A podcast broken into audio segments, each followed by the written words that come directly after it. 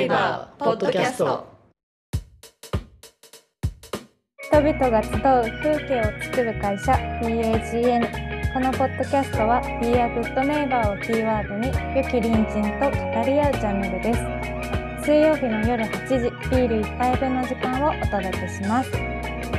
今週のゲストは先週に引き続き結びの石川聖太さんです。よろしくお願いします。お仕事以外は？どんなことしてるんですか例えばお休みの時とかなんかいいですね。えっと、僕はその霧島のオバマっていうところの古民家を改修した家に住んでるんだけど、でそこもね、いろんな人に助けてもらって、あの改修をして住んでるんだけどね。で、お休みの日で言うと、自分は、本当の本当のお休みの日で言うと、あの、まあ、家族とゆっくり過ごすってことや、で、じゃあどうゆっくり過ごすのかで言うと、あの、家のね、ところにちっちゃい畑があるので、その畑を、えーっと、また、一個一個説明がちょっとめんどくさいな。あの、強制農法っていう、はいちょっと自然の力を生かした農法で、畑をやってるんですよ。あの、はいすごい自然の力をそこで感じるんだよね。本当にね、種をいっぱいまくっていうだけなんだけど、もうポコポコ芽が出てきて、で、いっぱい生えてくるから、間引きをしながら、あの、間引いたのも食べながらっていうことをやるんだけど、それがね、僕にとってはめちゃくちゃ楽しいの。一番好きなのは、そこで取った野菜で味噌汁を作ることが自分が大好きなんだけど。そうですね。で古民家であの薪ストーブとかもやってんで、薪をしたりとか、素やっぱ田舎暮らしっていろいろやることがあるので、うん休みの日とかはそういうのやったり、うんうんうん温泉が好きだったり、ね、鹿児島はやっぱ温泉いっぱいあるから、霧島は特にね、そういうのが好きだったりっていうふうに、うん まあでもい。い息抜きになっているというか、それが循環になってるんですね。そう思うな、ね。なんか体も整えないとできない仕事だなと思ってて、うん。すごく頭も心も体も全部使うなっていう仕事なんですよね。なんかやっぱ体調が疲れてるなとか、なんか胃がもたれてるなとか、もしそういうのがあると、やっぱりね、感覚に影響するんで、人の話に集中できなくなっちゃうんですね。だから自分をの体の状態、心の状態を整えるっていうのは、すごく自分にとって大事で。うん、そういう意味でもこの田舎暮らしをして、土を触ったりとか、食べ物にもね、気をつけたりとか、美味しいもの美味しいなって思ったりとか、そういうのはすごく大事だなって思いながら暮らしてますね。鹿児島、あご出身ってあ東京でしたっ出身はね、東京なんですよ。東京の東村山ってところから来て、えっと、はい12年前に鹿児島にやってきたんで、うんうんもうすっかり鹿児島な感じです。まずはね、あの、食べ物が美味しかったっていうのは一つうん大きいかなと思います。その東京で暮らしてて、まあ別に美味しくないとも思ってなかったんだけど、鹿児島に来て普通にね、お店で食べたりとか、あの、買い物をして、あの、ご飯作ったりってするときにも、美味しいなっていう、味がやっぱ違うなっていうことは、一つ大きいことだったなと思うし、で、もう一つは、自然がすごい近いなっていう感じ。あの、僕東京生まれで、あの、おじいちゃんおばあちゃんも両方とも東京の家だったんで、田舎がなかったんですね。で、だけど自然に憧れる感覚は自分の中にあって、鹿児島に来てみると、すごく、ちょっと行ったら海があるし、ちょっと行ったら山があるしっていうのは、すごく自分にとって良かったんです。だから自然が近いっていうのも一つ。うん。で、もう一つはね、あのーなんていうかな。人とか都市の規模みたいのがちょうどいいなって思ったのが、あの、来た当初思ったことでした。なんかあの、例えば僕は、もともとファシリテーターっていうお仕事を、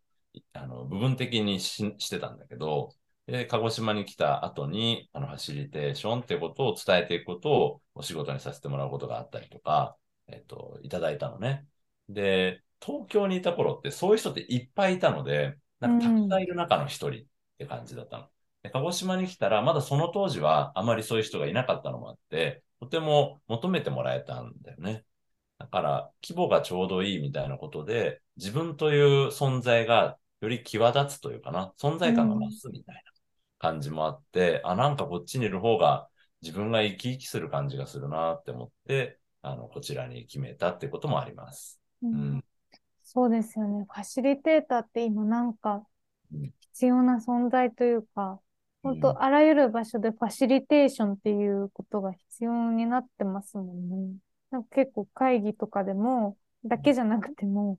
なんかプロジェクトを進めるにあたって、やっぱそもそも最初のこのプロジェクトって何のためにやってるんだっけっていうところとか、ほんとちっちゃいところを整理するっていうのは、誰でも必要な能力ではありつつも、やっぱ簡単にはできないなと思って。うん。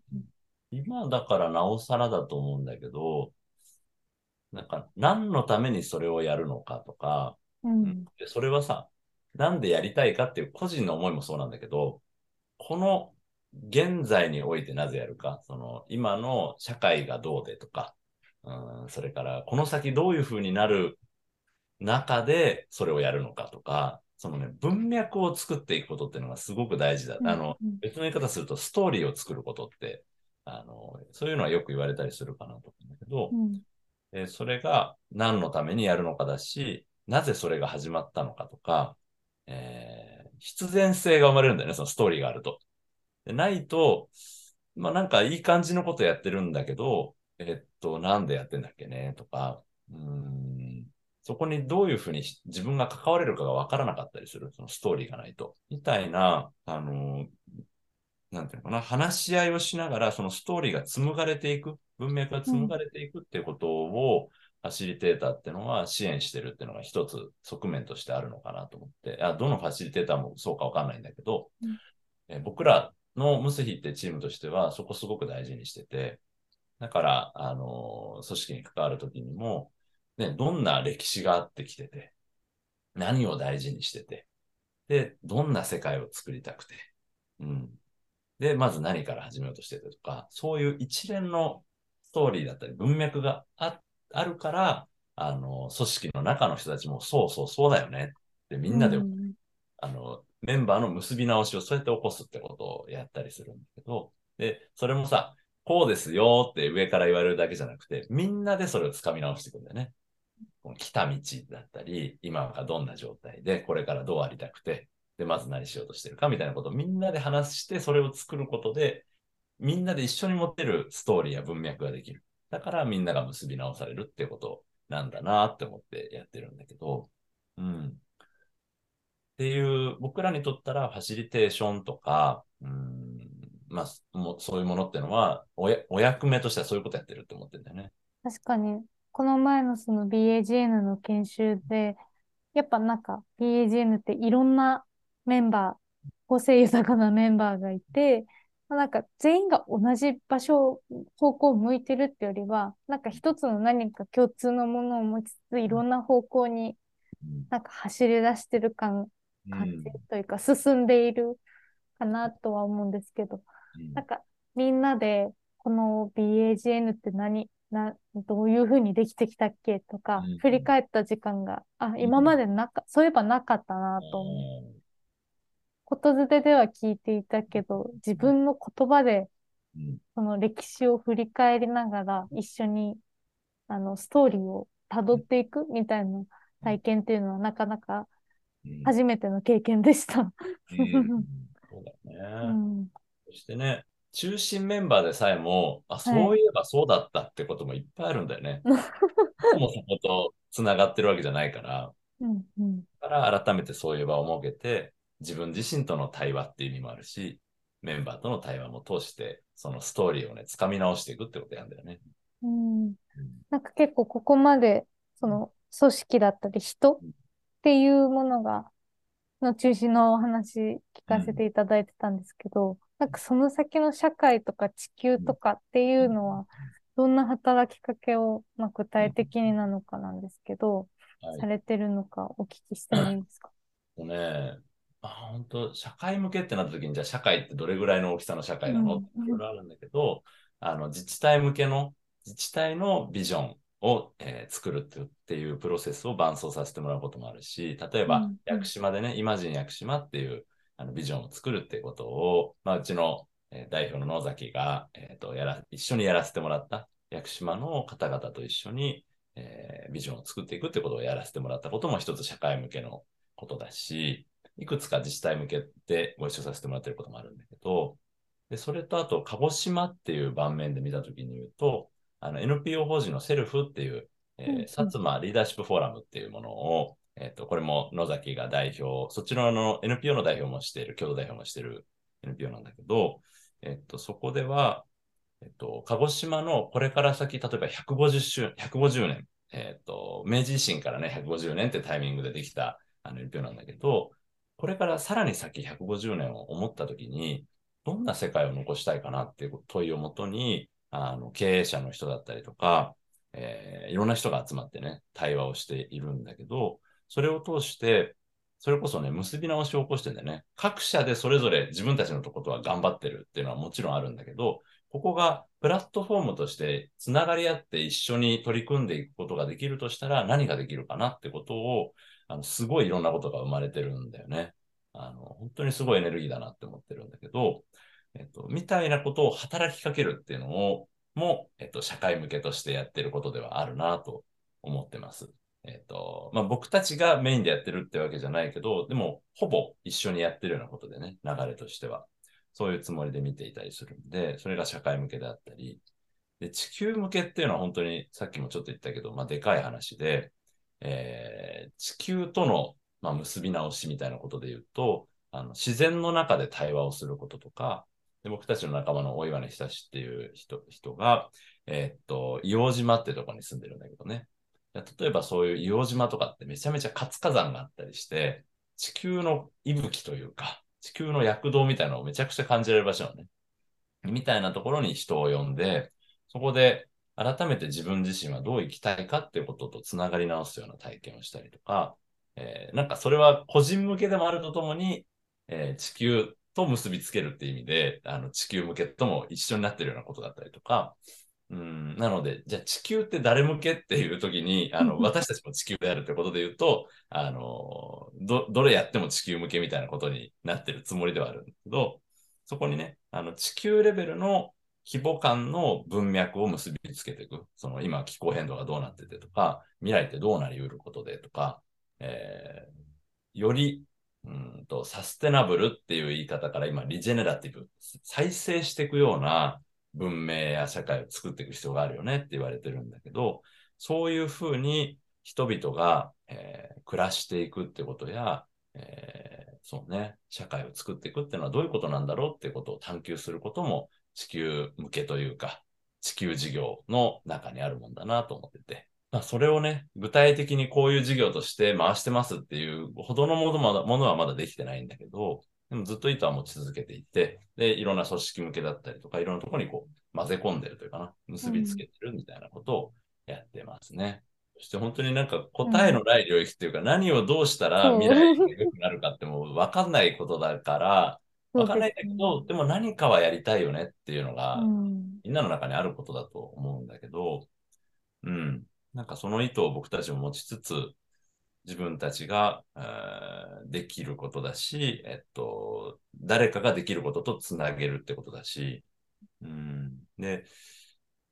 ね、今言ったように、その、みんなの中にあるはずなんだよね。未来への思いみたいな。うん、けど、日常の中とか、事業活動の中に、その未来への何かみたいなことを結びつけるって、あまり簡単じゃないというか、あの、うん、どう利益になるんですか？みたいなことにもなり得たりするんで、難しいなっていうところあるんだけど、でもその、さっきから話してる、本当には思いがあるっていうところと結び直すっていうことをしたときに、すごくその未来への思いがこもった企業の理念を作ったりとか、いわゆるミッション、ビジョン、バリューって言われたりするようなところだったりするんだけど、その、もともとあったものっていうだけじゃなく、そして利益の追求ってことだけじゃなく、本当に未来への願い、から、あの、作ったミッション、ビジョン、バリューみたいなことになったときに、それはすでに、あの、地球向けに、えー、その企業活動が向いてるっていうことでもあるなとも思うんで、そういう意味で、経営者なり、あの、組織の人たちが本当に本当に心から願うような組織のあり方って何だろうってことと、えー、対応を通して結び直していくってこと自体が僕らにとったら、あの、未来に向かった地球向け事業でもあるなってことも思うんですね。そんなこと思いながらやってる。